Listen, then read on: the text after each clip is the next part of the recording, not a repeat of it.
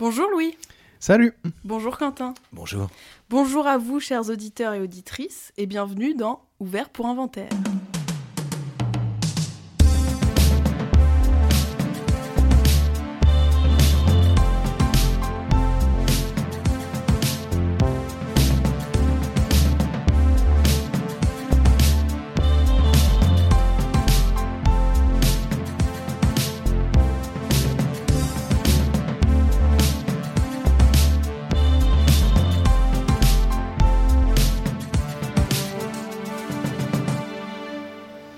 Ça sert à ça, euh, à apprendre à vivre, à apprendre à faire un lit. Alors, avant de commencer cette quatrième émission sur euh, un thème tout particulier qui est euh, le, le cinéma d'horreur japonais, où nous avons décidé de regarder quatre films que je vous cite tout de suite. Ring, Darkwater, The Grudge et Audition, dont on va parler un petit peu plus en détail. J'aimerais, euh, au nom de l'équipe, vous remercier très chaleureusement pour votre écoute et vos retours sur les premiers épisodes qui nous ont fait chaud au cœur et qui nous permettront, on l'espère très fort, de- euh, qui nous permettront de nous améliorer au fil du temps, voilà, petit à petit. Et d'ailleurs, j'en profite également pour vous dire que euh, n'hésitez pas à vous, à vous abonner ou à laisser une petite note sur euh, Deezer ou sur Spotify. Voilà, si le podcast vous plaît, ça, ça nous aiderait grandement et ce serait très gentil de votre part. Voilà. Cela étant dit, le mois d'octobre est enfin là. Enfin, nous y sommes. Alors, faisons comme si le dérèglement climatique n'existait pas. hein. Et euh, c'est le mois où il est temps de ressortir les grosses écharpes dufteuses euh, et les manteaux tout doux. euh. Les feuilles jaunissent et vont bientôt quitter la cime des arbres. Halloween approche à grands pas. De loin, la meilleure fête qui existe, on va pas se mentir. Vrai. Et on peut enfin s'emmitoufler sous un plaid toute la journée en matant des films et des séries. Un petit thé à la main, un petit café pour Quentin qui aime pas le thé, qui aime pas Eh trop oui. ça. et euh, le bruit de la pluie sur les carreaux. Ah, quel beau mois que le, que le mois d'octobre. En parlant de pluie, c'est un élément qu'on va particulièrement retrouver dans les deux premiers films d'horreur japonais que nous allons vous présenter maintenant, donc euh, qui sont Ring, Ringu de sa version originale. J'aurais peut-être Non, c'est ça. Ah, on peut faire l'accent japonais là. non. et euh, sorti en 1998 et Darkwater sorti en salle en 2002 qui sont tous les deux des films réalisés par euh, Hideo Nakata si je ne me trompe. Euh, Louis, tu pourras sûrement nous en dire un petit peu plus tout à l'heure parce que justement on a décidé ensemble de nous intéresser aux originaux réalisés donc par le, ce réalisateur-là et non pas aux nombreux remakes américains. Certains, il me semble, étant également réalisés par lui. Tout à fait. Bah, je pense qu'on en parlera parce que la question des remakes Mm. est une question intéressante pour parler du- de la J-horror, mais euh, on en parlera au cours des, des films. Enfin, c'est un des sujets qu'on abordera en tout cas. D'accord, bah avec grand plaisir. Euh, les garçons, avant que je, je ne continue un petit peu mon, mon petit pitch, est-ce que l'un d'entre vous euh, accepterait de nous résumer, nous pitcher en quelques instants euh, Ring ou euh, Darkwater ou même les... euh, Bah, on Moi, je fais Ring et toi, tu fais Darkwater. Mais c'est pareil, non Ouais, vas-y. Non, non. Euh, lance-toi. Euh, alors, euh, Ring euh, est un film, donc comme tu le disais, de Hino- Hideo Nakata. Euh, comme d'habitude, en fait, on va pas euh, raconter en détail les films. Simplement, c'est l'histoire euh, d'une malédiction qui se transmet à travers euh, des cassettes vidéo. Euh, puisque au début du film, en fait, on assiste à la mort étrange d'un certain nombre de jeunes gens, et on découvre assez rapidement à travers une enquête que l'on suit, euh, par les yeux d'une journaliste et d'un inspecteur, euh, que ces gens-là ont comme point commun d'avoir été dans le même chalet au même euh, moment et qu'ils auraient donc découvert une vidéo et que tout partirait de cette vidéo cassette euh, qui, dans les années 90, est le moyen privilégié de découvrir des films à la maison à part la télévision. Et donc euh, tout le film va parler de cette cassette, pourquoi elle est maudite, qu'est-ce qui s'y trouve, euh, et le mystère se déplie petit à petit. Ça c'est l'histoire, disons, de base. Après c'est euh, comme pour Darkwater et encore plus comme d'autres films dont on va parler, c'est seulement le point de départ d'une histoire souvent un petit peu, euh, disons, touffue, Ouais. où il y a quand même beaucoup d'éléments, où on peut parfois aussi se perdre euh, un petit peu, mais on dira que... Enfin, bon, je pense que c'est pas un problème tant que ça, mais Quentin commence déjà à faire la, la- la tronche. Mais Darkwater est plus dur à résumer. Alors, vas-y. Ouais, ah ouais. bah, Darkwater. alors, euh, c'est l'histoire d'une dame avec sa fille euh, qui emménage dans un nouvel immeuble, puisqu'elle se sépare avec son mari. Mm. Euh, un immeuble tout pourri. euh, et euh, après, en fait, ça va être essentiellement des problèmes de, de canalisation et, et d'inondation. Bah oui, c'est ça. Voilà, c'est pas mal. Donc, euh, non, mais je garde des trucs pour quand on en parlera vraiment. Mais on peut dire ça comme Il y a ça. de l'eau qui fuit, Il y a de l'eau qui fuit, il y a des enfants, et il y a des cheveux longs. Voilà. Ouais, ouais glo- Comme globalement. dans tous les ça, films d'horreur japonais. Alors, deux films avec finalement des schémas assez similaires. On y retrouve le thème de l'eau, pardon, pour les deux. Celle que l'on retrouve au fond du puits et dans une mer agitée pour le premier, pour Ring. Et euh, celle que d'une pluie presque suintante qu'on trouve dès les premières images de Darkwater, qui s'immisce progressivement partout, et notamment euh, effectivement dans l'appartement de euh, cette personne et de sa petite fille. On a également deux histoires de malédiction, deux histoires de fantômes, mais aussi deux histoires de famille, avec pour chaque film une mère qui élève seule son enfant. Euh, alors peut-être qu'on peut commencer, les garçons. Qu'est-ce que vous en avez pensé de ces films et euh, quelle est euh, peut-être euh, quelles sont les choses qui vous ont intéressé? Quentin me jette un regard, il va me manger tout cru. Je crois qu'il sait que j'aime bien ces films. Oui, alors, bon, mais c'est pas une attaque euh, personnelle. Ah, je sais. Euh, hein, bien entendu. Alors, c'est euh, le pensum, hein, le pensum de cette tapée. C'est quatre films, parce que là, on parle d'abord de deux, mais il y en a quatre. Euh, c'est quand même vraiment putain de merde. parce que, alors, euh, effectivement, déjà, euh, si j'arrive à n'en confondre aucun, Sachant que là, j'ai pris euh, beaucoup de notes, mais à confondre aucun des deux, machin, ça va être un miracle. Alors là, on parle de quoi d'ailleurs? Ah non, je dois dire ce que j'ai pensé des deux, vite fait. Bah, c'est bien.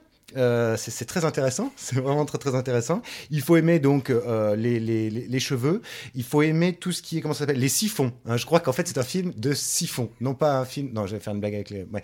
Mais euh, Un siphon un siphon fond fond. Donc oui, il faut aimer tout ce qui est tout ce qu'on adore chez nous quand on ouvre le siphon de sa douche. En fait, on pourrait ré- résumer, je pense, le cinéma japonais d'horreur à ceci ouvrez le siphon de votre douche et euh, vous aurez vu l'ensemble des films faits sur euh, sur le sujet. Euh, moi, j'ai quand même deux trois trucs qui, qui m'ont bien plu. Alors Ring. Darkwater, je le découvrais. Ring, je l'ai redécouvert bien 15, ouais, 15 ans après l'avoir vu la première fois. Et je me souvenais de mettre littéralement chier dans le froc au premier visionnage. Et, mais alors, j'avais des images qui se mélangeaient des autres, en fait, du, du 2, du 0. Euh, pas tellement des Américains, je crois pas les avoir vus les remakes. Mais euh, bon, et là, j'ai été un peu déçu. C'est-à-dire, j'ai pas retrouvé, à part la fin, euh, j'ai pas eu de moment où vraiment j'ai eu euh, très peur, alors que je me souvenais d'un truc traumatisant. Darkwater, c'est une autre, euh, une autre histoire. Je dirais que je me suis plutôt ennuyé. euh, mais c'est vrai que bon, de voir tout ça aussi de façon si rapprochée, il y a quand même des arcs Ouais, narratifs, des trucs où bien, on Des est- similitudes on entre est, les on films. est pris dedans, on- euh, finalement, ouais. on sait presque ce qui va se passer. euh, Mm. et- mais c'est le problème de nous, nous autres, quoi. hein, ce Mm. travail acharné, quatre, quatre films à regarder, tout ça. bon, voilà. Ouais, on Donc, charbonne ici. bah voilà, on charbonne. Donc, vite fait, c'est ce que je pouvais dire. Après, je, je me garde quelques blagues pour un peu plus tard. Et ben, alors c'est marrant parce que moi j'ai le chemin inverse au tien. C'est-à-dire que j'avais effectivement vu Darkwater il y a moins longtemps parce que je suis beaucoup plus jeune que toi. je suis un bébé entouré de, de cinquantenaires. Euh, Ça va, oui. tranquille. je Euh, alors moi j'avais découvert Ring donc il y a quelques années quand j'étais au lycée et je me souviens justement d'un film où je m'étais pas mal ennuyé, peut-être parce que mes attentes étaient pas exactement, exactement celles que, que, que, que le film en fait a proposé. Et euh, j'avais donc le souvenir d'un film un peu lent, un peu long, un peu pénible. Et euh, je l'ai redécouvert assez récemment, il y a à peu près un an au cinéma, et euh, je me suis littéralement chié dessus. Euh, enfin, pas littéralement, mais j'ai Ah, eu, eu- eu très très peur. Le film m'a fait vraiment extrêmement peur, mais pas la peur agressive euh, à laquelle on est habitué dans le cinéma américain, qui va jouer beaucoup sur la tension nerveuse. Mm. Avec les jumpscares ou autres, là c'était vraiment une peur diffuse euh, qui, euh, à mon avis, est un des points communs entre les différents films dont on parle aujourd'hui. Mais Ring est vraiment celui, je trouve, qui euh, réussit avec le plus de maestria à installer une atmosphère pesante et à l'intérieur de cette atmosphère à distiller des raisons de s'inquiéter, des motifs d'inquiétude, à travers justement des motifs vis- visuels très simples, la pluie qui tombe, euh, une espèce de d'épée de Damoclès aussi liée au fait que, et ça je l'ai pas dit dans le pitch, mais la cassette annonce en fait qu'on dispose de 7 jours, à Mm. partir du moment où on l'a vu, avant que la malédiction n'ait lieu. Mm. Euh, et alors, bon, donc, on, on rentrera peut-être plus en détail dans les films, mais voilà, j'avais eu très très peur. Et Darkwater en face a fini de me convaincre que Hideo Nakata, puisque c'est le même réalisateur, euh, effectivement sait faire peur, avec des effets très efficaces. Il sait construire une séquence de suspense avec une musique euh, qui s'installe très bien, avec des angles de caméra bien choisis. Bon, ça c'est le côté artisan, artisan de la peur. Et aussi que c'était quelqu'un qui faisait du cinéma d'horreur pour raconter des histoires très émouvantes, puisque j'avais entrevu quelque chose dans Ring qui s'est confirmé, confirmé dans Darkwater, Mhm. c'est notamment ces histoires de famille, Mhm. et aussi un sujet qui reviendra avec euh, The Grudge, Juan, euh, c'est les histoires de malédiction, et surtout de lieux empreints d'une grande souffrance. Mhm. Et ça, j'aime beaucoup dans, ces différents films, l'idée en fait que les personnages vont pas tellement se confronter à une malédiction telle qu'on peut la connaître dans beaucoup de films d'horreur, mais c'est plutôt la malédiction de la souffrance en fait, et que c'est la souffrance humaine euh, concentrée en un lieu qui va faire exploser la douleur, le- la violence, etc. Et ça, on le découvre plutôt au fur et à mesure des films. Et euh, dans Darkwater, ça prend un tournant plutôt émouvant justement. Moi, je suis assez d'accord euh, euh, que ce soit Ring ou Darkwater, c'était la première fois que je, que je voyais les deux films. Et euh, je suis assez d'accord avec toi, Louis, sur le fait qu'effectivement, on a cette, cette omniprésence de, de thèmes justement un peu angoissants, un peu effrayants, et notamment bah, cette histoire de cassette et aussi. donc ça passe par la télévision et par le téléphone qui doit sonner. Et en fait, dans le film, les personnages sont sans cesse entourés par ces éléments de décor. Et on se demande du, coup, nous en tant que spectateurs, mais eux aussi finalement en tant que personnages, quand est-ce que ça va arriver, quand le drame va se produire chez eux. Et euh, c'est marrant, j'ai trouvé ça euh, intéressant de, comment dire, euh, de détourner, parce que normalement, quand t'as peur chez toi, soit tu regardes un film, soit tu peux appeler quelqu'un, c'est plutôt normalement des objets réconfortants, alors que là, c'est vraiment euh, cette espèce de, silence euh, de la télé éteinte et qui, si elle ne s'allume, c'est que pour euh, voilà, effrayer les personnages. J'ai trouvé ça intéressant, justement, ce, contre-pied.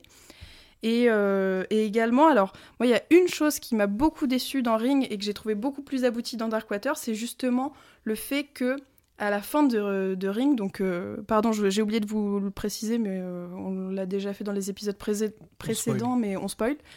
Euh, c'est que à la toute fin de, de Ring, la mère découvre que en fait c'est parce que elle a copié le- la cassette et qu'elle l'a donnée à quelqu'un d'autre que la malédiction n'est pas tombée sur elle. Elle s'est brisée quoi. Voilà. Alors que juste avant, on a une scène hyper émouvante dans le puits avec euh, moi qui est ma scène préférée, mais je pense que pour beaucoup de gens c'est c'est un peu ça, où elle est au, au fond du, au fond du trou quoi, au fond du puits, et elle découvre ce squelette qu'elle, euh, enfin qu'elle, euh, qu'elle câline comme si c'était un enfant Comme quoi. dans C'est Darkwater. Exactement. ouais, c'est le même On principe. aime câliner ouais. les trucs tout moisis quand même. hein. Parce que dans Darkwater, elle est vraiment moisie la gosse.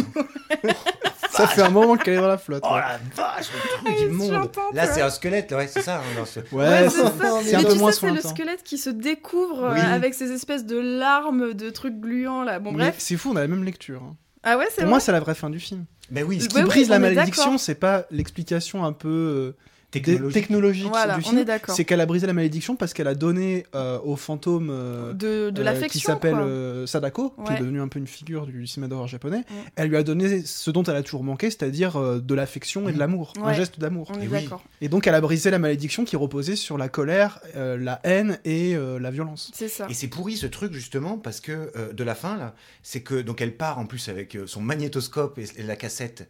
Et moi j'ai j'ai dû remettre la dernière minute euh, après avoir fini le film parce que elle appelle son père. Mm, et on mm. dirait que c'est un traquenard en disant genre je vais, elle, va- elle va lui refiler maintenant qu'il crève le vieux comme ça je vais sauver mon C'est très fils. étonnant ça, ouais. Alors que bon, après, je l'ai mis une deuxième fois, je me suis dit, attends, j'ai loupé un truc. Et de fait, c'est pas mieux expliqué, mais peut-être qu'elle va dire ensuite à son père quel est le modus operandi, comme disent les jeunes. Ouais. Donc, il va- bah alors toi aussi, tu feras une copie, ou du moins, tu la. Je sais pas s'il faut faire la copie matérielle, au moins le montrer à quelqu'un. Donc, toi, dans ton club de Oui, vieux, tu trouveras c'est bien une vieille qui Ouais. montrait. Mais elle est nulle cette fin. Mais c'est pourri. Et puis elle est ouais, Alors que si on s'arrête à la fin dans le puits, c'est une fin très belle parce que déjà tout repose sur un geste d'amour, Ouais. c'est quand même assez fort quoi. Enfin, Mhm. c'est c'est une très belle fin. Et en plus, euh, le, ça rend le personnage, pardon, mais ça le rend odieux. Parce qu'elle se satisfait finalement de cette solution très égoïste de dire on va répandre le truc, mais tant que moi et mon gosse euh, sommes à l'abri, je sais pas, essayons de réfléchir peut-être à une réponse plus collective. euh. Mais pour, pour, euh, pour moi, ça n'entache pas le film parce que j'ai toujours fait comme si cette fin n'existait pas. Ouais. Pour moi, la fin, c'est dans le puits. Et là, le film est magnifique. Donc, arrêtez le film ici. oui, pourquoi pas Ouais, De toute façon, ça hein. ne. Non, on exagère un petit Ah oui, peu. mais c'est alors, le- en revanche, si on arrête dans le puits, on oublie aussi le, La scène le- d'horreur, de- bah, la la vraie scène d'horreur. Ouais. La seule qui m'a refait peur là. Oui, c'est celle-ci, vrai, on s'y c'est attend vrai, pas. vrai. Et, alors en plus, moi je me suis noté, euh, il est là en train de crever, je sais pas quoi, et il dit qu'il a compris. on ne sait pas ce qu'il a compris en fait, à moins que ce soit C'est la vrai, même chose qu'elle. C'est-à-dire qu'il faut. Parce que celle-ci, alors elle, on s'y attend pas quand même. Parce que moi j'allais rebondir sur. Enfin, dire un truc sur. euh, parce que c'est probablement ça qui a le plus marqué, en tout cas à l'époque, moi qui m'avait marqué, euh, c'est cette télé, c'est cette vidéo qui est complètement abstraite, quoi. C'est, c'est- Qui est vraiment flippant qui est pour le coup. complètement- On sait pas ce que c'est, c'est machin, on dirait des trucs d'ADN qui bougent, on Mm. dirait des lettres, il y a des lettres, il y a et le son qui va avec cette Il y a, vidéo, il y a des corps qui rampent et puis il y a ce mec avec le drap sur la tête qui Ouais. pointe. c'est- Mm. c'est- Elle est Elle très très fait- bien faite. Elle est terrible celle-ci. Elle- Je pense qu'elle a traumatisé une génération entière. Ouais. À la limite, et donc derrière, presque tout est un peu moins flippant. Puisque, euh, sauf donc ce moment où même si ça a pris un tout petit coup de vieux dans la gueule, cette sortie de la télé, tu t'y attends tellement pas. Le pauvre, il croit qu'il a tout réglé. Là, la télé redémarre. Et là, tu passes quand même 2-3 minutes qui sont mauvaises. Là. Là, en plus, on l'aime bien, ce type. Le C'est le Lex. père du- Ouais, c'est un Lex de la-. C'est un chercheur universitaire. je Voilà, crois. voilà, donc on l'aime bien. Et, euh, et puis il s'est- cassé, il s'est cassé le cul, il est venu l'aider euh, sans rien demander. Ouais. Il passe un temps fou, il va sur l'île de, je sais pas Ouais. quoi là, euh, Oshima. là. Il subit la malédiction, il Ouais. décide de subir la malédiction pour l'aider, quoi. Ouais, Donc c'est quand même. c'est c'est le beau geste. hein. Ouais, c'est pas. Il y a un autre truc qui fait très peur dans le film, c'est les déformations de visage. C'est l'altération à travers les outils technologiques. Le- le- un des passages, moi, qui me fait le plus peur, c'est le moment du Polaroid. Mm. Parce qu'on comprend aussi, et tu le disais très bien, hein, que ça se joue aussi dans Darkwater. Euh, ces films-là, ils ont quand même comme caractéristique de s'attaquer directement à la modernité japonaise. Alors attention, c'est pas des grands films politiques, euh, c'est à peine des films qui parlent vraiment au présent de la société japonaise, mais il y a quand même ça en toile de fond qui les rend aussi effrayants parce que c'est des films qui sont aussi filmés au présent et qui vont non seulement réactualiser les grands mythes euh, japonais, alors on va pas rentrer en détail, mais c'est vraiment les figures des fantômes japonais euh, qui sont dans la tradition depuis du cinéma, de la peinture, de la littérature. Bon, ça c'est pour les spécialistes. Euh, mais euh, tous les fantômes passent à travers euh, les canalisations d'un immeuble moderne, la télévision, le téléphone, le Polaroid, ils vont se manifester à travers des objets du quotidien, Mm. ce qui en tant que spectateur nous ramène à notre propre euh, entourage, quoi. C'est des objets qu'on a, euh, mais vont aussi un petit peu venir euh, titiller euh, euh, l'état euh, d'une ci- civilisation euh, dépendante de la technologie, etc. Et l'immeuble dans Darkwater, je trouve, représente parfaitement ça, puisque derrière la façade d'un immeuble moderne, pratique, d'un point de Mm. vue technique, on a les fondations qui sont littéralement moisies, Mm. et un peu comme dans Rings, qui est moisi à la base, euh, au-delà des fondations, disons, matérielles, Mm. c'est en fait les fondations morales, quoi. C'est euh, tout fout le camp, parce qu'on a maltraité des gens, qu'on les a pas assez aimés, et c'est pour ça que je trouve les ciné mouvants Bah, de d'Hideo Nakata. Même euh, ce que tu dis par rapport à Darkwater, que ce soit les, les fondations de l'immeuble, en fait là c'est aussi, euh, enfin euh, comment dire, euh, dans l'architecture, ce, ce, ce puits, pardon, il se trouve sous une maison quand même, Mhm. ça a beaucoup de, de sens quoi. Enfin il est vraiment, il est. Oui, c'est, on a euh, construit cette voilà, maison ça. par-dessus. Ouais. Il est à peine caché en fait. Ouais, il y a deux, trois planches de bois. Mm. Euh, C'est aussi la fondation qui est pourrie. C'est la Oui. modernité qui essaye de cacher. euh, Ouais, Enfin, on essaye de cacher artificiellement derrière du béton et des planches de bois Mm. ce qui est là depuis toujours et on pense pouvoir s'en sortir juste en bouchant avec du goudron, alors qu'en fait, le mal profond qu'on a fait aux gens ressurgira tant qu'on ne règle pas. euh, Le pro- ouais, cette histoire ça, avec nos le démons, verre en est dans fait, la pomme, quoi. il y a quelque chose de pourri au royaume de de Hong Kong. Alors ouais, une chose quand même que je m'étais noté, et je sais pas si vous, l'avez, si vous avez fait gaffe, parce qu'en tout cas je m'en souvenais pas de la première fois, et qui m'a fait rire, c'est un son. C'est Ah le oui. son où on voit Incroyable. la petite qui se fait donc ta- ta- taper. Ah, Et j'ai dans Ring ou Alors, dans dans Ring. Et j'ai été obligé, j'ai mis pause, je l'ai enregistré sur mon téléphone avec ma bouche parce que j'avais trop peur d'oublier pour aujourd'hui. Exactement. Exactement ce Ah, je n'ai jamais compris. Et là, t'as l'impression, c'est comme ce cri, ils avaient fait une, une petite, une petite capsule, je sais plus sur Arte ou je sais pas quoi, avec le fameux cri qui fait Ah Le cri de Wilhelm. Oui, euh, du, du truc du crocodile qui a été repris ouais, des millions ouais. de fois. Et là, ce truc. Ah Quel ouais, rapport C'est à quel Ça moment quand, j'arrive pas à me quand souvenir. elle, quand elle se fait frapper, qu'elle tombe dans le puits dans un flashback Ah oui où on montre comment Sadako en Ah fait oui, je crois que j'ai rigolé est devenue. ouais, euh, ça n'a aucun sens. c'est vrai. Ouais. Exceptionnel, voilà. C'est- J'ai bien fait, en plus, je avec nos avec nos bouches. J'espère que ça rendra mieux que mes craquements de doigts de la semaine dernière. Non, Donc oui, euh, non, il y, y avait ça quand même qui était marrant. Et puis euh, et puis bien sûr, bon, euh, voilà, finalement, euh, donc Sadako, je sais pas quoi, euh, on peut dire qu'elle a l'œil revolver, hein, évidemment. Je le regarde. Elle le regard qui tue. bien sûr, parce que bon, voilà, ça, c'est, c'est- c'est- en fait, j'ai toujours pas compris, mais personne. Donc c'est par le regard, hein, quelque Ouais. part, hein, qu'elle, qu'elle tue. euh, Ouais, mais c'est pas mal parce que ça corrobore un peu l'idée que en fait, euh, tu, peux- tu ne peux pas soutenir son regard parce que dans son regard se retrouve toute sa haine condensée. euh, Ouais. Je Voilà, trouve que ouais. ça. Il y a Oui, presque un côté un peu euh, mythe de la méduse pour, euh, Ouais. qui, qui est plus proche de nous. quoi. Mais c'est ça, oui, non, mais en fait, oui, bien sûr. Mais C'est quoi, cette éruption Mais bien sûr mais Putain, mais c'est génial ce que t'as dit Ah, putain, mais oui, j'y avais pas, moi je l'ai même pas, tu vois.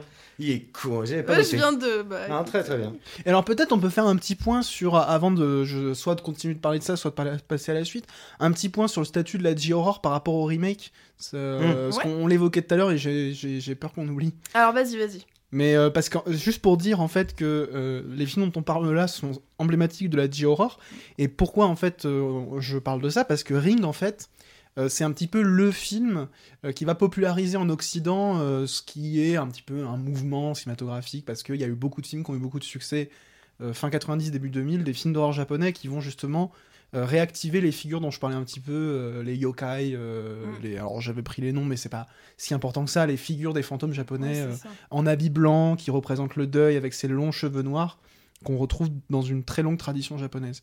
Et donc ils vont être popularisés en Occident. Ring a été un vrai succès en vidéoclub euh, et même au cinéma. Euh, en France, c'est un film qui était sorti au cinéma. hein. Studio Canal d'ailleurs avait sorti des VHS, etc. Et euh, ça va amener forcément, comme tout succès, une vague de remakes aux États-Unis. Euh, et donc, euh, enfin, qui vont renforcer le succès de ces films-là. Et les deux exemples qui sont liés à ce dont on parle aujourd'hui, c'est Ring, qui est sorti aux États-Unis en 2005, je crois, qui est le remake du film japonais réalisé par Gore Verbinski, Mm. qui est quand même le réalisateur de Pirates des Caraïbes, d'autres succès aux États-Unis.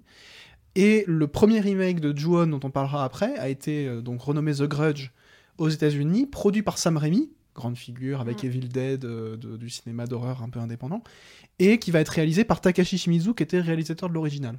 Et c'était simplement en fait pour dire qu'il va y avoir une vague de remakes aux États-Unis qui vont connaître un grand succès, qui vont imposer la J-horror un peu comme euh, euh, un, un penchant de la pop culture du cinéma d'épouvante, mais avec une attache japonaise assumée qu'on aurait du mal à imaginer aujourd'hui, puisqu'on a fait confiance aux réalisateurs japonais pour prendre en charge ces remakes, alors même que ces films, on le disait un petit peu en sous-texte, mais ça me semble important de le rappeler, ce sont des films qui ont eu du succès aussi parce qu'ils sont radicalement différents de ce qu'on connaissait de l'horreur à l'époque, Mm. notamment avec le cinéma américain. C'est des films très lents, c'est des films extrêmement euh, précautionneux quant au traitement des émotions, au traitement des personnages, Ouais. au traitement des décors et des lieux. Mm, mm. Et c'est aussi ce qui a séduit. Et les remakes américains, euh, pour certains, sont intéressants parce qu'ils vont euh, continuer à entretenir ça. Hideo Nakata va réaliser par exemple Ring 2 aux États-Unis, la suite du remake américain. Ah, voilà, ça. Donc ça a été très court parce que ça a été que quelques cinéastes qui ont pu faire ça, mais c'est assez intéressant de noter que la J-Horror euh, ben, a, a pu s'exporter aux États-Unis euh, par d'autres moyens que simplement la récupération des figures. Euh, ce qui n'aurait pas eu de sens, mais au moment de The Grudge, on en parlera, parce que le remake de The Grudge est vraiment intéressant Ouais. pour d'autres raisons. euh. Bah, D'ailleurs, je, je- je me permets de rebondir un petit peu sur ce que tu viens de dire parce que euh, moi, je suis pas certaine d'avoir vu les remakes américains, mais euh, sur l'aspect, on va dire, plus sensible des personnages, je trouve que dans Darkwater, c'est aussi la réussite de, Dark- de Darkwater à mes yeux. là où Ring a un peu échoué, c'est que vraiment on entre en empathie presque immédiatement avec cette euh, mère euh, célibataire avec sa petite fille qui doit absolument pas péter les plombs sinon elle risque de perdre la garde de son Oui, enfant. il y a une pression énorme. Voilà, c'est ça, c'est vraiment aussi cette pression euh, psychologique, psychique euh, qui est sur ses épaules que je trouve très belle à suivre parce que vraiment tu te dis, ouais, punaise, il faut qu'elle garde la tête froide alors qu'elle voit des trucs de ouf, quoi. Enfin, elle Oui. vit un enfer et il- faut qu'elle fasse comme si tout allait bien, sinon elle, elle risque bah, la plus grosse peine pour elle, c'est-à-dire euh, perdre la, perdre la garde de son enfant. Et juste euh, une petite chose aussi, euh, et justement, cette figure maternelle va jusqu'au bout des choses, puisqu'elle se sacrifie pour, euh, comment dire, donner son affection au fantôme au lieu de pour euh, sauver sa petite fille. Oui, donc Alors, c'est pas très fait. clair là ce que Non, je non, raconte, mais je suis ok. désolée, mais vous voyez ce que je veux dire. euh. parce que m'a fallu du temps, moi, quand j'ai vu le film pour comprendre. Oui, c'est ça. C'est que pour sauver la petite, qui est vraiment d'ailleurs adorable, j'aime beaucoup cette Ah petite ouais. fille là. euh, elle est donc, elle embrasse ce, donc le truc tout moisi là, et c'est comme ça qu'elle la sauve. en fait. L'enfant moisi. C'est assez flou, et je crois que de toute façon, le film entretient un Oui. peu le doute. Ce qu'on sait, c'est que la petite fille va grandir On sait pas trop où, mais on la retrouve à la fin Ouais. du film grande. Il y a un flash forward, euh. Bliblablou. Mais qui est un peu maladroit, un peu comme la fin de Ring, je trouve. Ça, Oui. ça explique sans expliquer, puis ça donne une explication là où en fait. euh, Bon, après, on a bon dos parce que notre explication elle est hyper stylée, mais euh, je trouve quand même que ça vient expliciter un mystère. Et alors, pour le coup, le mystère, c'est euh, quelque chose de, de précieux à préserver. Et c'est des Oui, films vraiment bah oui. mystérieux pour le coup. Alors, si je puis me permettre, comme euh, Louis a eu la gentillesse de me prêter le DVD, mais qui a craché à la fin pour euh, Darkwater, moi je suis pas du tout spoilée de la, de la- des dernières minutes parce que vraiment je, je l'ai vu pas en, pas en version française, mais Ah en, oui. en russe, et du Ah coup oui, j'ai aucune idée Ah, de de l'explication finale. de toute façon, elles se disent rien, les deux. Ouais, on a tous écouté que t'avais tenté un truc. J'ai tenté un accent russe. Il a essayé de faire genre que c'était son début de phrase. Oui, alors tout à fait. Non, non, Non, non, pas à nous. Ah oui, en plus en ce moment avec les Russes. euh, Non, alors Bon, bref. tout, tout le monde a bien compris que le sujet de toute façon de ce film c'était les eaux usées, ni plus ni moins. Parce que Ouais, mais il c'est que des vrai. questions de mais plot. tu parlais de canonisation, mais c'est Ah, vrai que c'est un thème. C'est bouché, il y en a. C'est dans celui-là ou il y en a, il y en a dans les dans les verts ou c'est dans un autre film Non, c'est celui-là. Ouais, Non, non, ouais, ouais, il y a des ouais. cheveux, il y a des cheveux, il y a des machins. Quand il prend, ah, aussi, il faut pas s'étonner que ce soit inondé. Quand elle prend un bain, au début, la mère avec sa fille à côté ou je sais plus quoi, la flotte, elle est jusque là. Ah bah Donc ouais. c'est pas étonnant que plus tard, ça déborde, comme Marceline. Bon, celle-ci, je l'avais notée depuis longtemps cette blague. Marceline déborde Valmore, voilà. Euh, donc, C'est une autrice et une poétesse. Oh, une autrice, une poétesse. Putain, merde Excusez-moi, je suis un gueux. Non. Je suis un gueux cinéphile. Mais ça fait que, effectivement, ça fait que suinter. Et bon, si on sait pas prendre de bain, après, forcément, ça, ça en met à côté. Et puis après, ça traverse les, les appartements. Et puis c'est comme ça qu'on détruit un immeuble. En fait, il y a pas de fantôme. c'est vraiment juste Les gens sont usé le film. En fait, c'est Veolia. Ça a été produit par Veolia. Faites attention c'est littéralement les eaux noires, les eaux usées. Mais en fait, on rigole, mais c'est vraiment euh, le- les, le- les eaux usées sont utilisées comme le vecteur de Oui. dans le film. quoi. Mm, mm. C'est un peu un motif pour amener le. C'est un motif visuel pour amener euh, le, le, le, le- le- le caractère euh, fantastique du truc. quoi. Ouais, carrément. Oui, puis c'est vrai que l'eau marche bien comme substance. C'est quand même. Mm, mm. Ouais, ouais, elle est très épaisse dans le film. Oui, c'est ça. Ouais, ouais, c'est C'est un euh, gel. Ouais, ouais, un peu. Mm. C'est de l'eau dans laquelle on a mis de sûr que C'est comme de l'aloe vera en fait. c'est ça, La. Euh, et, et juste, euh, voilà, après je, je vous embête plus, mais il y a aussi un plan qui m'a qui m'a particulièrement marqué dans, dans Darkwater, c'est celui où la petite fille va se cacher. Vous savez, elle est à l'école, elle va se cacher, et il y a le fantôme justement qui s'approche d'elle petit à petit. Et ça m'a fait beaucoup penser, alors c'est peut-être inspiré, euh, Jordan Peele s'est peut-être inspiré de ça, mais euh, au film qu'on a vu ensemble, Louis, qui est euh, Nope. Nope où euh, pareil, on a une scène avec euh, bah, un enfant qui est caché sous une table et qui voit euh, la monstruosité apparaître, je spoile pas. Mais euh, ça m'a aussi. Et j'ai trouvé ce plan euh, vraiment pas mal du tout. Oui, oui, tout à fait. Euh, c'est un plan d'ailleurs qui a, qui a beaucoup été utilisé dans la bande-annonce, puisque j'ai récemment mon- monté une bande-annonce pour un petit événement qu'on organise au cinéma de Charlieu le 29 octobre. Je glisse. Allez, Ah, bah, glisse ma pub, allez. En fait, c'est juste que j'avais oublié de le faire. Le 29 octobre au cinéma Léal de Charlieu, dans la Loire, on organise une soirée terreur du Japon pour Halloween, et donc vous pourrez voir euh, trois des films dont on parle aujourd'hui Darkwater, puis Ring, et pour terminer, le terrifiant euh, et le, le tétanisant Audition, dont on parlera euh, juste après.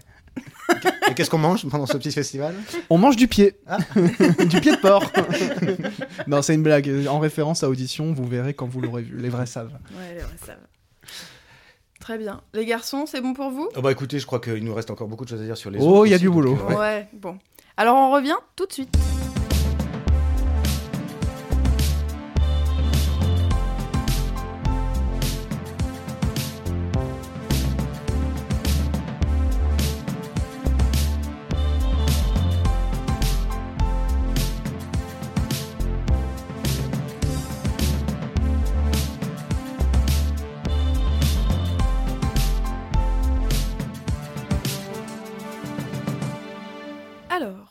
Retrouve pour parler des deux autres films qui nous intéressent, qui sont... Alors, ah, j'ai super bien pré- préparé le début, mais un peu moins bien la fin. Oh, ça se délite. qui sont...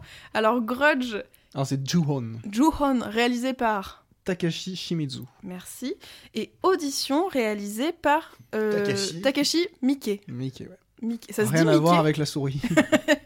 c'est Mickey, ouais. Mickey. M- M2I-K-E. KE. Très bien. Alors les garçons, est-ce que vous portez volontaire pour... euh, Euh, en audition, je pourrais, je pourrais pitcher ce Juan parce que je l'ai revu hier. Ah. Euh, audition, je pourrais pas le pitcher par contre. Audition, c'est une belle merde. Euh, C'est le pitch. non, mais alors, j'ai noté des trucs, mais alors, je alors, si, mais en deux, en deux mots. Un homme qui est célibataire ou veuf, je sais déjà plus. Euh, Veuf, ouais. veuf veut se retrouver une, une dame et on lui dit bah tiens t'as qu'à faire une audition parce qu'il travaille dans une maison de production Mm. une audition de femme euh, comme ça tu pourras choisir sur pièce en fait euh, la femme qui, qui te qui te plaît le plus Ouais. et à partir de ce moment jusque là j'avais à peu près compris le film et après rideau Là, j'ai plus rien compris. C'est-à-dire qu'il en choisit une. hein. Et là, il y a le- le- le- la, la- la timeline, comme disent les jeunes, est brisée. C'est-à-dire que on passe d'un truc à un autre. Un coup, ils sont dans un bar, un coup, ils sont à la plage, je sais Mm. pas quoi. Et puis, bah, ça finit en charcuterie. euh, Ça- oui, ça finit en boucher charcutier. Voilà, c'est ça. Donc voilà, c'est résumé. Ouais, c'est bien. Euh, C'est un résumé euh, un peu à charge. On aurait dit une gestion de police quand même. hein. Ah, j'ai d'autres trucs à dire quand même sur le film. mais-. Et alors Louis pour euh, Euh, bah, Juan, ce- ce- je trouve ce. Alors, euh, il fallait bien qu'on fasse deux par deux, mais Juan, peut-être qu'on commencera d'ailleurs par là, parce que Mm. je trouve que c'est beaucoup plus proche en termes de Des deux J-horror que les deux ouais. précédents, parce que c'est encore une histoire de malédiction. Et en fait, c'est un, un peu un film choral quelque part, parce qu'on a des segments qui nous racontent l'histoire d'une maison, en fait, euh, dans laquelle ont eu lieu des événements euh, tragiques et euh, qui vont se traduire par, au début du film, des manifestations très étranges. Et en fait, le film va suivre plusieurs personnages qui vont se croiser euh, chacun dans leur euh, petite séquence dédiée, Mm. euh, parce que c'est chapitré par personnage en fait. Et quand ils vont se retrouver dans cette maison, en fait, ils vont assister à des événements paranormaux. Et plus le film avance, plus on recompose le on recompose pardon le puzzle de ce qui s'est passé dans cette maison et on comprend du coup pourquoi les fantômes font ce qu'ils font, euh, qui sont ces fantômes en fait.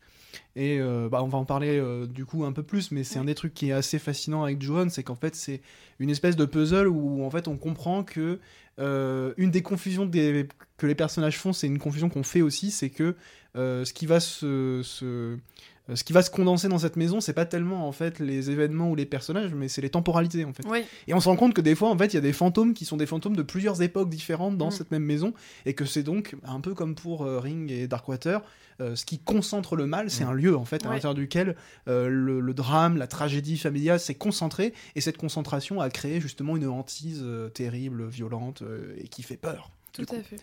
Bon. Et, mo- et moi, pour euh, justement, pour rebondir tout de suite sur. euh, alors, j'ai j'ai pas eu un visionnage très assidu, j'ai- je faisais des petits trucs à côté. Tous les films, en fait, c'était le bordel pour les voir. Il y a ton chat qui passe devant le projecteur, tu faisais finis du en russe. repassage.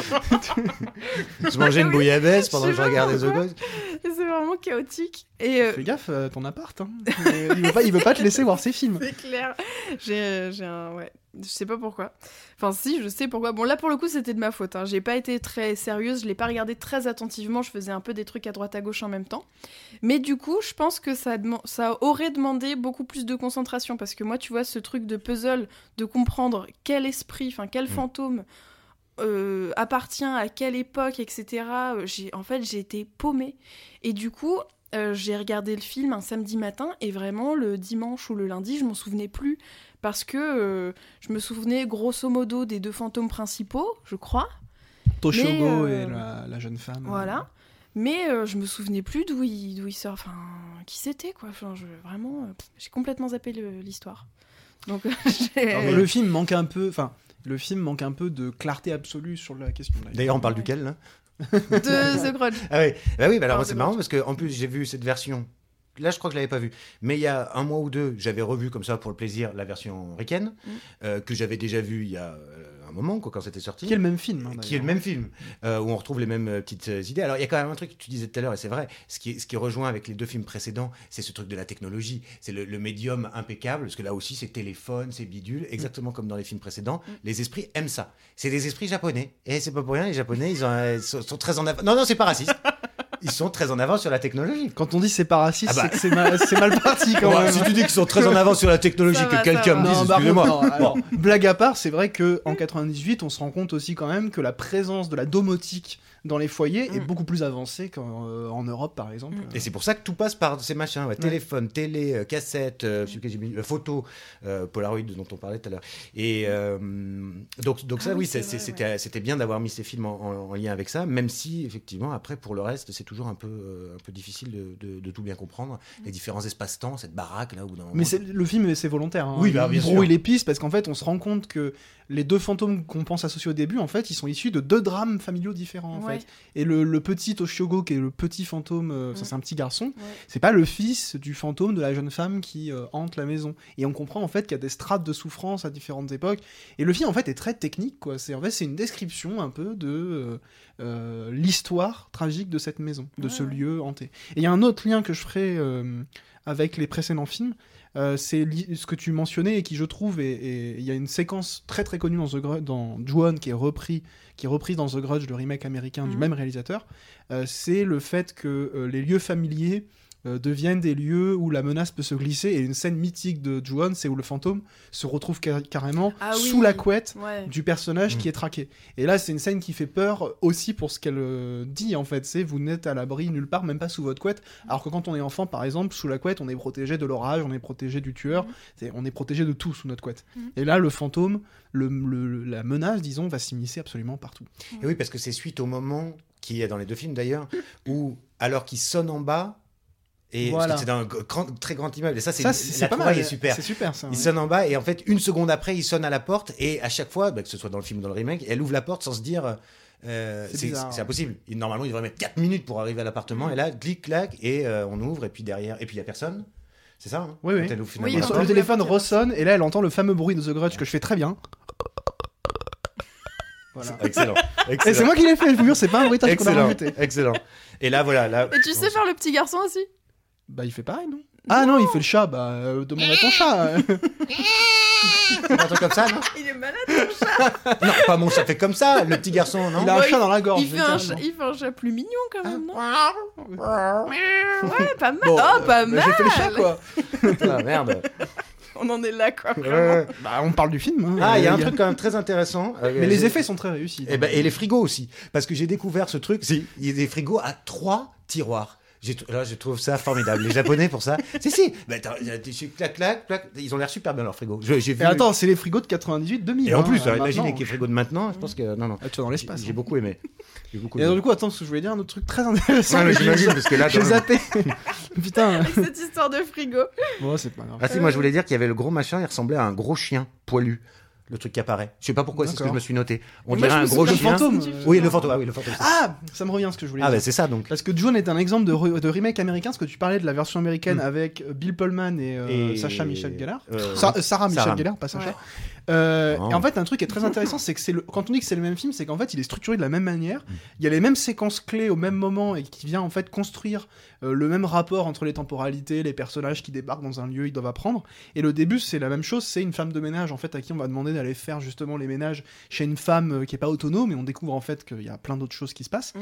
Et ce qui est en fait hyper intéressant dans le remake et qui je trouve le rend presque plus effrayant, c'est que les premiers personnages qu'on suit sont des occidentaux qui partent au Japon. Et donc c'est un film américain, c'est une production américaine, mais qui se passe au Japon. Au départ, d'un point de vue d'Européens qui ont en plus la barrière culturelle et la, bar- la barrière de la langue, et qui du coup en fait euh, ont une espèce de perte de repère culturel qui les rend de base vulnérables, Ouais. parce que en fait il il y a plein de choses qui leur échappent. Et du coup, il y a une empathie qui s'installe qui est assez intéressante, et surtout, euh, ça rend très effrayant le fait que eux-mêmes, au début, euh, ont un doute sur la nature de ce qui se passe en fait euh, lorsqu'ils arrivent chez cette femme qui est elle-même une occidentale d'ailleurs il me semble parce qu'elle est jouée par la mère de Oui. Laura Palmer de Twin Peaks Euh, Grace Zabriskie. voilà je dis la voilà mais je savais pas qu'elle s'appelait Jean-Paul Belmondo. oui voilà c'est lui Euh, et donc euh, je trouve que c'est un- c'est des choix de remake qui sont intéressants en fait Ouais. et mais en même temps ils gardent exactement la même structure Mm. et je trouve que enfin c'est le grand charme que je trouve à ces films en fait c'est euh, ce côté puzzle et en même temps la simplicité d'exécution euh, je trouve que c'est euh, l'original comme le, le remake ce Mm. sont des films d'une très grande sobriété Mm. à part la fin, qui est assez grotesque dans les deux cas d'ailleurs, et quelques effets vraiment vieillots et un peu ringards. J'adore la sobriété de ces films et la manière qu'ils ont de raconter une histoire toute petite en fait. C'est vraiment une maison dans laquelle on a concentré Ouais. beaucoup de Mmh. petites histoires Mmh. et j'adore ce, ce, ce- ce côté film à étage. Mmh. Et en même temps qu'on explore la maison, on va explorer ses strates et on comprend au fur et à mesure avec les personnages. Et les effets d'épouvante, etc., sont très simples, parfois assez élégants. Ouais. Et je trouve que c'est des films qui ont un très très grand charme. Mm. Et ils sont, ils sont plus présents, je trouve, les effets d'épouvante dans The Grudge, alors dans mon souvenir, dans Ju-On, que dans euh, les deux premiers, dans Darkwater et dans Ring. C'est quand même, en fait, c'est une enquête policière, Ouais. Pour le, pour le premier en tout ponctué, cas, ouais. ponctuée de quelques éléments effrayants, mais alors que dans, dans Ju-On, c'est c'est comme comme enfin c'est ça revient à ce que tu disais comme c'est chapitré chaque chapitre a un peu son moment d'épouvante Absolument. donc C'est euh, quasiment des courts-métrages. hein. ouais c'est ça c'est et ça, et ouais. d'ailleurs, c'est- le- le- le- le- la saga a été créée à partir de deux courts-métrages réalisés par Takashi Shimizu pour la télévision japonaise euh, dans les fin des années 90. Mm. Donc on a peut-être aussi cet héritage un peu de l'histoire courte qui se doit, Mmh. qui se doit d'être efficace, etc. Ouais. Et euh, ça, ça peut être un peu frustrant, mais ça crée aussi un peu son charme. Attention aussi, Ju-On, c'est beaucoup plus directement du film d'horreur, directement du film de fantôme que Darkwater et Ring, qui sont des films qui ont visiblement coûté plus cher, Mm. sont plus ambitieux. Là où Ju-On, on est quand même beaucoup plus dans la série B. ouais C'est vraiment un film d'épouvante euh, assez frontal. Alors que Darkwa- Darkwater et Ring, c'est des films qui sont plus ambitieux, même d'un point de vue thématique, narratif. euh, Ouais. c'est c'est des films qui racontent beaucoup plus, en fait. Mm, mm. Mais ouais, bon, Juan a ce, ce charme, disons, de la série B euh, exécutée avec beaucoup de talent, beaucoup d'attention, Mm. et avec une forme aussi d'élégance d'un point de vue narratif et d'un point de vue des effets. euh, c'est- ouais, c'est ce qui fait que je les recommande toi, ouais. plutôt et que j'aime bien euh, Alors, ce film. comme on parle d'élégance et de... De raffinement. Si nous parlions d'audition, donc le Comment film de Takashi Miike. Ouais, audition. Ouais. Ah J'ai pas compris. bah, allez, on parle d'audition. Comment Comment Ah Bah, J'ai arrêté, j'étais acouphène en ce moment. en plus. Ouais. Bon, bah ça, y a rien à en dire. Alors, moi, je- Non, il y a beaucoup à en dire. il y a beaucoup à en dire. Moi, je vais poser une question tout à fait naïve. Est-ce que c'est une saloperie de téléfilm? Ah non D'accord. Ah non, C'est euh, filmé comme une ouais, saloperie de téléfilm. Oh, L'image. Là, là, non, vous exagérez. Ah non, moi je me suis écrit et j'utilise jamais ce verbe, l'image schlingue. J'ai écrit. Bah, oui, mais Je crois que tu nous l'as déjà Ah, dit c'est un- dans mais d'autres c'est un vrai Je l'écris jamais parce que c'est écrit, on dirait de l'allemand là.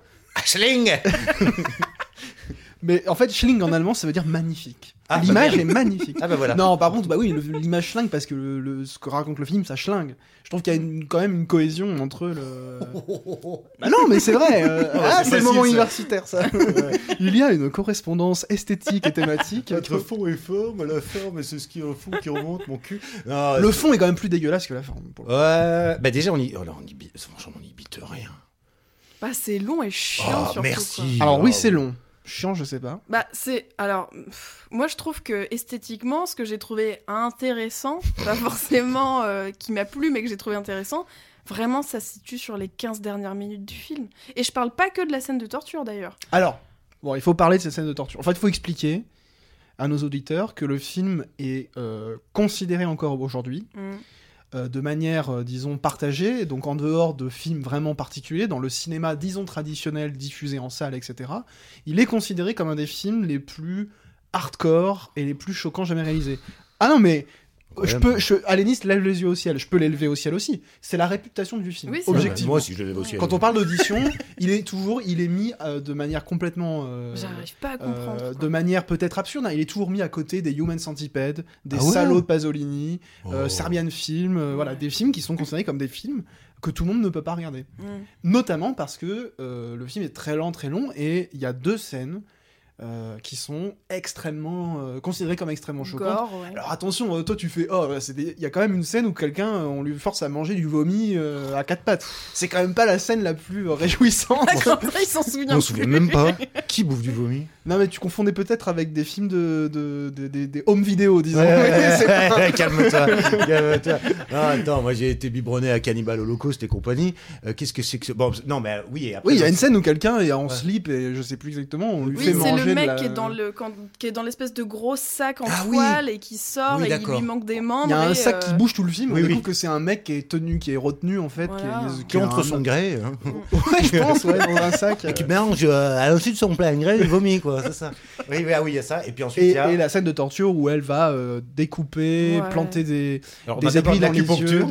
yeux, de, l'acupuncture, euh, euh, disons euh, oculaire. Euh, ça sonne beaucoup mieux d'ailleurs que, que ce qu'on voit. Elle plante des aiguilles dans les yeux d'un type, elle lui coupe le pied avec une espèce de les trucs pour couper le beurre. Enfin oui, de ouais, de fil. Et, euh, ouais, ouais, un fil à couper le beurre, quoi, littéralement. Et, Et et il c'est très long plaisir, et oui. très détaillé. On, la voit anesthésier des bouts de trucs. Elle a une seringue et c'est d'ailleurs l'affiche euh, mm. qui est même réutilisée pour la ressortie. C'est cette femme absolument, euh, enfin une femme très belle avec une beauté très froide euh, qui va justement torturer froidement euh, ce, ce monsieur. Ouais. Mais ça c'est la toute fin du film. Et en fait, euh, on a l'impression que tout le film repose sur ça, alors qu'en fait c'est l'apogée de cette histoire Mm. qui est d'abord en fait c'est d'abord en fait une histoire de, de rapport de force Mm. parce que c'est l'histoire d'une femme en fait sans- je dis pas du tout que c'est un film féministe hein.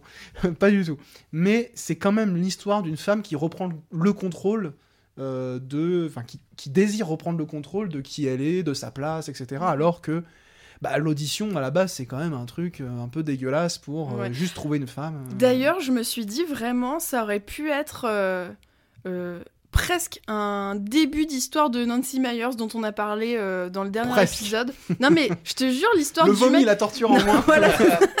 tu vois un mec, euh, bon peut-être pas Mel Gibson, on va le laisser de côté, mais un mec qui cherche une, qui est veuf, qui cherche une nana et qui se dit bon je vais passer des auditions et ça va me permettre de rencontrer des nanas, tu vois. Ouais. Franchement, ça aurait presque pu être une comédie Oui, romantique. c'est vrai. Oui, oui, oui. Et, mais, et ça permet d'aborder Avec un toutes les point essentiel du film. Ouais. Euh, c'est un des trucs qui le rend, euh, sans dire qu'on aime autre, hein, euh, qui le rend quand même assez fascinant et unique, c'est qu'il y a quand même plusieurs films à l'intérieur du même film, parce qu'il y a des séquences, que- et pour le coup, je trouve que tu nuances trop, hein, il y a des séquences de comédie romantique, qui Ouais. ne sont pas juste sur le ton de la comédie romantique, mais à l'intérieur de ce film, Mm. il y a des scènes de torture, il y a des scènes de cinéma fantastique, parce qu'il y a Mm. des scènes d'hallucination complètement folles, quasiment lynchiennes, et euh, il y a des scènes de comédie romantique. Ouais, mais là t'essayes de le vendre aux auditeurs. Il faut Ouais. vous dire que c'est très long Et très chiant. et très ennuyeux une bonne non, partie non, quand même. je dis la- objectivement qu'il y a ça dans le film. Oui, Oui. parce qu'il y a la petite, il y a le petit hôtel en bord de mer. Ouais, Ouais. Ça, ouais, ouais. Il y a cette bon. Il y a le- les scènes où Le dans une restaurant, espèce- tout ça, voilà. oui. oui. Ouais. Et où d'ailleurs on passe de- par un raccord, on passe de resto au, à cette espèce de diner. Oui. Donc c'est là que moi j'ai dit, allez, laisse tomber. ouais. Avec des moments entrecoupés, d'un- il y a un plan, sans déconner, on dirait un, un clip de Pascal Obispo. Oh, mais c'est magnifique la clip de Pascal Obispo. Le truc comme ça, un peu débulé, un peu désaxé, où le type marche et il retourne vers le- cet endroit où je sais pas, elle faisait de la danse ou je sais pas quoi, il y a un piano là. Ah il- oui, il- oui, oui, Il a ce plan les- comme ça, à côté une voie ferrée, t'as l'impression qu'il y en a un qui va faire euh, car around a- Ah putain que c'est moche Et mais oui oui c'est vrai, c'est vrai, on croit que ça pourrait bien se finir. D'ailleurs je sais même pas comment ça se finit. Ça se finit cette histoire? Bah alors attention spoiler, Ah oui, en fait c'est- elle, elle, elle se fait bousculer dans un escalier. euh, Ah oui, par le fils. Par le fils qui vient sauver Ouais. son père. C'est ça. Et bon sauf qu'il va, il reste quand même pas grand chose de son père, mais qui est pas mort quoi. Ouais. Non, bah il reste euh, un tronc quoi.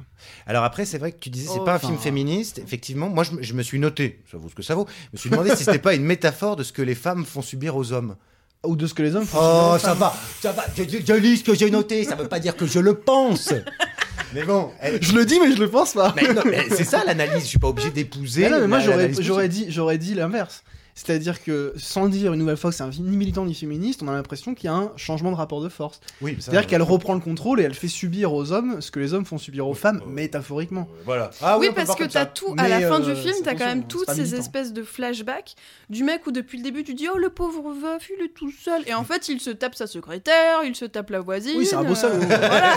Mais- Alors attention, vrai. on dit pas que parce qu'on trompe sa femme, ou on mérite de se faire couper les pieds Mais je veux dire, il a hein. pas beaucoup de considération pour les femmes avec qui il a eu des aventures. Et c'est ce que tu comprends aussi à la fin. Tout à fait. C'est Donc, pour il y a ça que je parlais de euh, rapport de force. Oui, oui, oui. je suis- Et alors, d'ailleurs, une chose, parce que c'était pour un autre film que je l'avais noté, mais euh, ça revient justement. Au début, on se dit pauvre gars et tout. Et en fait, j'ai remarqué un truc, je sais pas si c'est une constante chez les, chez- chez le- dans le cinéma japonais, c'est que 90% des mecs sont des buts intégrales. Mm. Ils sont, il y en a certains, on a l'impression qu'ils hein. sont, qu'ils ont une maladie. Dans certains films, ils sont là à parler, ils, sont tout voûtés, ils font. pas. Le type qui essaie de. Non, là, j'imitais pas là. Je veux dire, euh, l'agent immobilier, dans. Tous, ils ont l'air débiles. Ouais. Et sauf peut-être éventuellement le l'ex-mari d'Henri, qui lui, Mm. voilà, est un peu la sommité intellectuelle. Bah, il, parce qu'il a, il a ce statut d'universitaire. Mais qui est un peu euh, pas très cool humainement non, Non. plus. hein. Il a laissé sa, sa Oui. nana euh, élever son fils tout seul. Toute Mais on seule, sent qu'il pourrait y avoir un, un une, une- rabibochage. voilà, une euh, belle fin. Bon, c'est ouais. pas le cas. Mm. Mais là, lui aussi, il est, il est petit, il est gros. On dirait que son boulot, on sait même pas trop ce qu'il fait dans la Ouais. prod, quoi. Mais, mais euh, il est bon. Et c'est- oui, ils sont tous un peu. Alors que les femmes sont plus hautes en couleur, plus haut en couleur, Ouais, souvent, quand même. c'est vrai. Euh, ça, c'est tout à leur euh, Dis- disons quand même quelque chose, c'est que les quatre films dont on parle ont pour personnage principal euh, des femmes. Ouais, c'est Oui. vrai. Parce que le personnage principal d'audition, même si en fait il Mais est oui. amené par d'autres personnages, le personnage principal C'est central d'audition, reste. euh, c'est ouais. cette femme qui va faire l'objet d'une audition et qui va entre guillemets se venger, pour le dire grossièrement. Oui. Mm. Mm. Oui, moi, oui. j'ai quand même été particulièrement déçue d'audition parce que j'ai découvert Takashi Miike avec un film que j'avais vu, je, crois, je crois que c'était aux hallucinations collectives, qui était euh, Listen of Evil, Mhm. et que j'ai alors que j'ai adoré parce que euh, pour moi c'est la version réussie d'audition en fait. C'est alors c'est plus sous forme d'un slasher, mais c'est un prof d'anglais euh, japonais hyper beau, hyper charismatique, euh, pas très intelligent, enfin pas très intelligent, euh, ouais non pas très intelligent, mais avec euh, beaucoup de confiance en lui. Mm. Donc un peu l'inverse de ce qu'on pense de cette, ce personnage féminin dans, dans Audition. Et euh, qui commence à dragouiller ses étudiantes, qui sont des lycéennes, je crois, avoir euh, une, re- une relation avec l'une d'entre elles. Et il se fout dans le, dans, dans, pardon, il se fout dans la merde. Et euh, il pense pouvoir s'en sortir, et finalement il s'en sort pas. Il décide de tuer tous ses, tous ses étudiants. Et en fait, t'as un rapport. La seule, c'était la seule solution. en fait. Vraiment, c'est un peu le. le pour moi, c'est c'est vraiment le American Psycho, mais réussi, quoi. Mm. C'est-à-dire que le mec est hyper charismatique, hyper drôle. Euh, le, le développement de sa folie est super astucieuse, hyp- hyper créatif dans le film. Et ça marche. Et du coup, je me suis dit, ah super, un deuxième film de Takeshi Miike, trop bien et tout. Pff, bah non, quoi. Précisons que Takashi Miike, c'est une figure particulière au Japon parce que il tourne énormément. Il fait partie de ces gens qui tournent euh, environ 2-3 films par an, peut-être un peu moins Ouais, de quel- quelques très, années. très, Et il a fait des films extrêmement différents. Ouais. Et en fait, en France, nous, on a reçu qu'une partie de la filmographie de Takashi Miike qui sont un petit peu, en fait, euh, sa caution, déjà, bon, les films qui ont le mieux marché, euh, même au Japon, et aussi sa caution peut-être un peu plus euh, auteur, disons. Ouais. Euh, parce qu'Audition, pour le coup, c'est un film, euh, c'est pas un film grand public, c'est pas un film d'horreur euh, divertissant, quoi. Ouais, c'est clair. Et euh, il, a, il a des films à Cannes de temps en temps, euh, et puis il a des films vraiment hardcore, Itchy the Killer par exemple, qui est un de ses films cultes en, en France. Euh, mais euh, depuis quelques années, euh, il réalise par exemple des adaptations de jeux vidéo. Il a réalisé des adaptations de Oui. euh, Ace Attorney, Phoenix Wright. Euh, Ah, le truc des avocats, Les jeux, là. les jeux vidéo d'avocats. Mm, mm. Donc c'est un, un réalisateur euh, hyper polyvalent qui a fait Bah, des Listen films of très Evil, un- c'était une adaptation de manga aussi. Donc, euh, donc voilà, qui était, qui était, moi je trouve très réussi. Mais c'est vrai que lui en plus, il a, il a un cinéma assez gore quand même. Enfin, je veux Bah dire, ouais, dans il plein d'autres films, Il ça a va fait des beaucoup films plus différents, loin, mais tous les films sont réputés assez violents. Itchy the Killer, c'est. Ouais. Il y a beaucoup plus de scènes ultra violentes que dans Audition, mais c'est beaucoup plus. euh, Bon, c'est un... C'est un film assez abject hein, par ailleurs, mais euh, c'est beaucoup plus fun aussi, quoi. Oui, c'est. C'est adapté d'un manga aussi, d'ailleurs, euh, si je dis pas de bêtises. Et moi j'ai regardé euh, du coup le début de Dead or Alive qui est euh, Ouais. disponible sur Mubi. Oui, il, il Et les met c'est tout le temps sur Mubi c'est- Dead or Alive. C'est un- c'est- tu, tu sens que c'est un peu pipi caca quoi. Alors là, Enfin, Dead or Alive, pour le coup, pour l'audition, euh, j'ai réussi un peu à suivre. Après, je l'ai vu au ciné, donc ça Mm. aide. Euh, Dead or Alive, je n'ai rien compris. Ah ouais. Mais alors, rien du tout. Ça va à toute vitesse dès le début donc. Assez euh, hystérique comme truc. Ouais. Donc ça, c'était Takashi Miike. Ouais. Bah, mais, ça vaut le coup. euh, Enfin, moi je. Ah, c'est une figure du cinéma japonais. Ouais, voilà, c'est ça. J'apprécie quand même son, son grain de folie, quoi, mais pas pour Au audition. contraire, il a tellement. oh, ça se voit sur ton visage que t'as aucune envie d'aller voir ces trucs. Alors, cela dit, non, ce, ce dont tu as parlé, euh, là, Evil. ouais, je veux bien je- tenter autre chose. C'est- hyper flippant parce que je rappelle quand même que t'es prof. Ah bah non, oui. mais bah oui, non, mais sauf que. C'est beaucoup plus réaliste qu'entre les murs. Non, mais je veux bien tenter autre chose. Moi, j'ai trouvé que ça, c'était de la merde. oui. Mais euh, je suis Ah, tout je suis à fait, je suis pas toi. contre euh, à l'occasion en voir un autre, vous voyez, donc je suis pas complètement fermé. Non, Ouais. c'est bien. Ouais. Ok. T'es très ouvert d'esprit. Eh bien, si ça vous convient, euh, chers collaborateurs, tout à fait, madame. Oh nous allons passer aux recommandations, sauf si vous voulez ajouter une, der- dernière, une dernière chose. Ah non, un va. fugit, le temps presse, passons aux recommandations. Faisons donc. Alors, Quentin, est-ce que tu as quelque Alors chose oui, à nous oui, recommander là j'en ai une. Euh, j'ai vu beaucoup de films tout pourris ces derniers temps. J'en ai vu un absolument formidable euh, grâce à la télévision. Enfin, euh, on s'en fout, les plateformes. Euh, The Chef de Philippe Ah oui. Barantini. Donc sur Canal+, c'est ça Ah oui, c'est Canal, ouais, c'est Canal+, c'est ça. Donc sorti en 2022. Et bon, alors évidemment, ça fait un peu, on va dire, oui, c'est parce qu'il y a un plan séquence de tout le film que tu as trouvé ça bien. Oui et non. Euh, c'est parce que quand c'est bien utilisé un plan séquence, on a envie de le dire. Alors oui, tout le film c'est un seul plan, c'est donc c'est très fort, c'est tout ça. Mais surtout, ce qui se passe dans ce plan, c'est formidable. Et cet acteur, jusqu'à maintenant, je retenais pas son nom, alors que je l'avais vu très souvent, c'est Stéphane Graham, qui est Stephen Graham avec son accent du nord de l'Angleterre, là de Liverpool ou je sais pas où, qui est formidable. Voilà, euh, le film fait 1h30, c'est euh, tout, tout, la- tout est dit dedans. J'ai trouvé ça formidable. Je crois que c'est le meilleur film que j'ai vu cette année. Ça parle de... D'un restaurant. Cuisine, ouais, c'est Ouais. ça. C'est un chef, resto- euh, un chef euh, cuisinier et dans un soir de restauration, enfin de trucs, euh, et ça se passe pas bien. Il y a des problèmes de partout. Je préfère le remake français avec Philippe Etchebest pour le coup. euh, C'est quoi, c'est cauchemar euh Cauchemar en cuisine. Louis, est-ce que tu as quelque chose à nous recommander cette semaine? Ouais, je voulais rester dans le thème de la G-horror euh, en vous conseillant euh, le penchant, euh, disons, papier de la G-horror avec la réédition de beaucoup d'œuvres de Junji Ito, qui est une des grandes figures du manga d'horreur à la japonaise. Enfin, de toute façon, le manga est japonais. Euh, et notamment chez Mangetsu, vous pouvez retrouver deux volumes d'histoires courtes, donc les chefs-d'œuvre de Junji Ito, volume 1 et 2. Euh, Alénis, d'ailleurs, faut que tu me rendes le volume 1 que j'ai toujours pas lu. J'ai lu que le volume 2 du coup, parce qu'Alénis m'a piqué le volume 1. Euh, donc c'est très très chouette. euh, donc il y a des rééditions aussi d'histoires plus longues. Tommy, euh, euh, Frankenstein, il a fait une adaptation de Frankenstein, Ouais, mais celui que tu m'as prêté avant. euh, les oui, Gouillot, euh, ça c'est chez Glénat, et Spiral aussi chez Glénat, pour citer les quelques livres qui sont ressortis récemment. Et pourquoi les, les chefs-d'œuvre sont chouettes? Parce que déjà, c'est une bonne manière de rentrer dans son œuvre, euh, qui est quand même assez radicale euh, en termes d'un point de vue visuel. C'est vraiment des images très Ouais. repoussantes souvent. Et ces histoires courtes sont quand même euh, assez chouettes. euh, Terrifiante. euh, Pour assez la- effrayantes pour la plupart, ouais. Et je trouve que c'est un bon moyen de rentrer dans l'œuvre de Junji Ito. C'est des histoires qui font rarement plus de 50, 60 pages. Et donc, vous pouvez retrouver chez Mangetsu deux volumes qui sont assez jolis, accompagnés en plus de notes de l'auteur. Ils ont fait un vrai beau travail éditorial autour de, de la réapparition de l'œuvre de Junji Ito en France, qui d'ailleurs, on l'a appris il y a quelques jours, enfin, moi je l'ai appris hier, euh, serait invité d'honneur avec une belle rétrospective, une exposition autour de son œuvre au Festival de la BD d'Angoulême euh, Oh, pour la prochaine bien. édition. Je savais même Voilà. pas qu'il était encore vivant, tu vois. Je sais Ouais, pas si, si, il produit encore des œuvres. Je savais euh, même pas qu'Angoulême existait. Moi, je croyais que c'était juste un décor d'un film de Wes Anderson. Et Alénis, euh, Oui, du Eh coup. oui, Quelle recommandation Écoutez, moi, euh, j'allais vous proposer Junji Ito, mais c'est fait, donc c'est super. Je voulais Pardon. vous parler de Listen of Evil, mais j'en- ai un petit peu parlé du coup.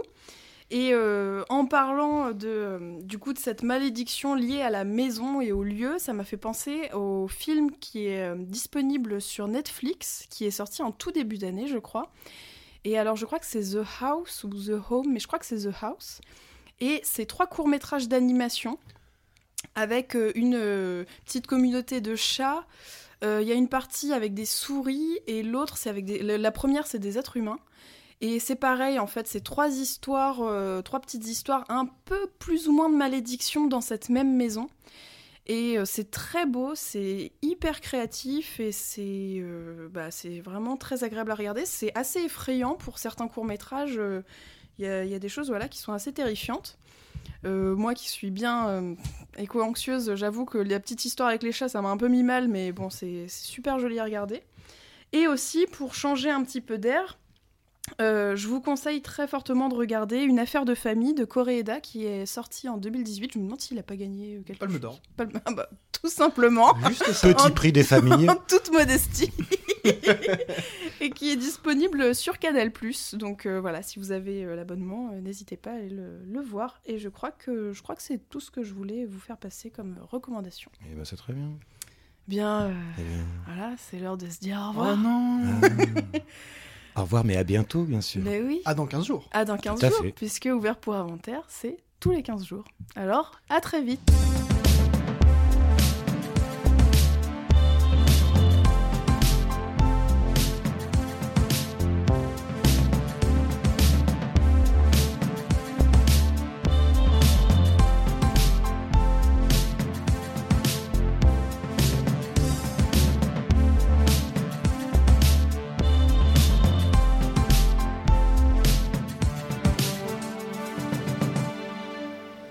Ça sert à ça, euh, à apprendre à vivre, à apprendre à faire un lit.